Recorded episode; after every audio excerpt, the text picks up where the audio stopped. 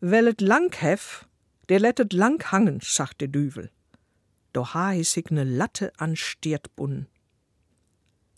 Wer's lang hat, der lässt es lang hängen, sagte der Teufel.